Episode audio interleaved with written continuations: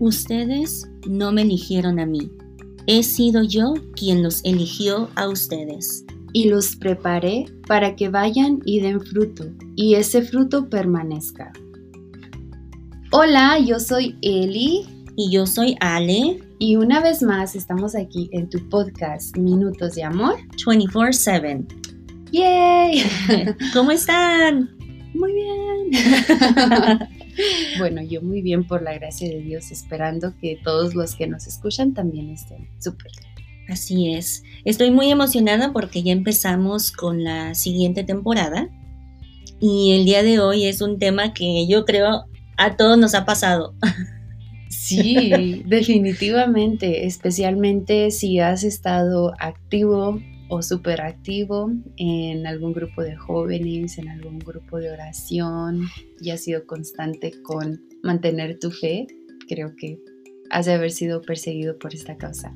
Sí, y bueno, nos referimos al, a la frase o a la presión o a la burla de aquellos más cercanos a nosotras o a ustedes, de aquellas personas que nos dicen, pasas mucho tiempo en la iglesia. o ya llévate tu cama, ¿no? Allá duermes.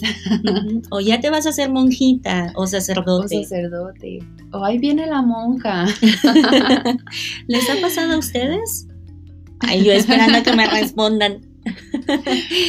y, y sí es una presión, porque te hace dudar, te hace pensar que tal vez si eres un fanático o una fanática, Te hacen sentir mal. Y eso es lo que callamos los católicos. sí, y creo que más que nada el hecho de que las personas afuera lo relacionen con que ya porque vas a misa todos los días, ya porque rezas el rosario, ya porque estás activo en algún grupo, ya tienes que ser religiosa, ya tienes que ser sacerdote. Y no es así, o sea, es a lo que estamos llamados como cristianos, a vivir una vida en plenitud con el Señor y ser ejemplo vivo. Obviamente que hay personas que quizás se les dificulta ir a misa todos los días, pero aún así siguen estando activos en los tiempos que ellos y, sus ah, trabajos o sus agendas se lo permiten. Y no por eso significa que todas las personas que están ahí van a ser llamados a tener una vocación religiosa, sino que también pueden tener una vocación al matrimonio. Así es, y reconocer y levantar la voz, dejarle saber a la gente que todos tenemos una vocación, todos tenemos una vocación, no hay excepción alguna, y que nosotros podamos de cierta manera defender lo que creemos y yo sé que a veces es doloroso o nos hieren, nos lastima, nos hace dudar, pero no, que podamos ser ejemplo, como dice Lisa, que podamos ser testimonio y recordarle a la gente que todos tenemos una vocación. No importa si es sacerdote, si es una vocación religiosa, como decía Elisa, pero también estamos llamados al matrimonio, estamos llamados a diferentes cosas, todos tenemos una vocación y tenemos que defenderlo. Sí, y yo creo que en resumen podríamos decirlo que todos estamos llamados a la vocación del amor, independientemente de cuál vaya a ser tu servicio, estás llamado a la vocación del amor y eso debería de ser tu enfoque principal de que no importa dónde te esté llamando el Señor, tienes que amar en ese lugar. Y yo creo que es ahí donde muchas personas se confunden, porque no, no se trata de, solamente ser religiosa, de solamente estar casado, sino de que, de que estés amando en ese lugar donde el Señor te está Así es.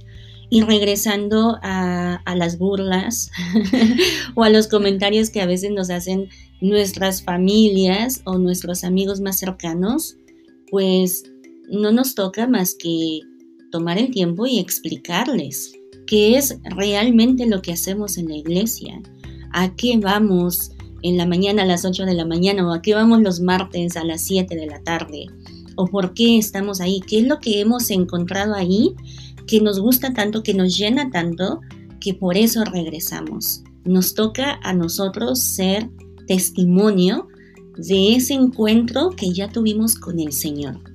Exacto, exacto. Y que ese encuentro no se queda simplemente en el encuentro de que, ay, sí, qué bonito, yo ya conocí al Señor y ya, pues aquí me quedo, no, ya soy feliz.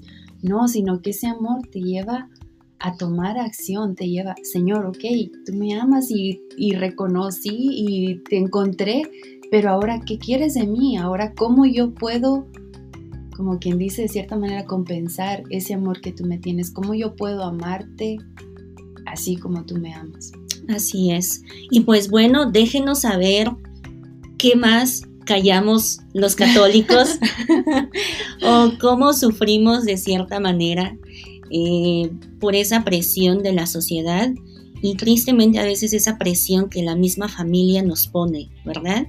Pero bueno, esto fue Minutos de Amor 24/7. Gracias.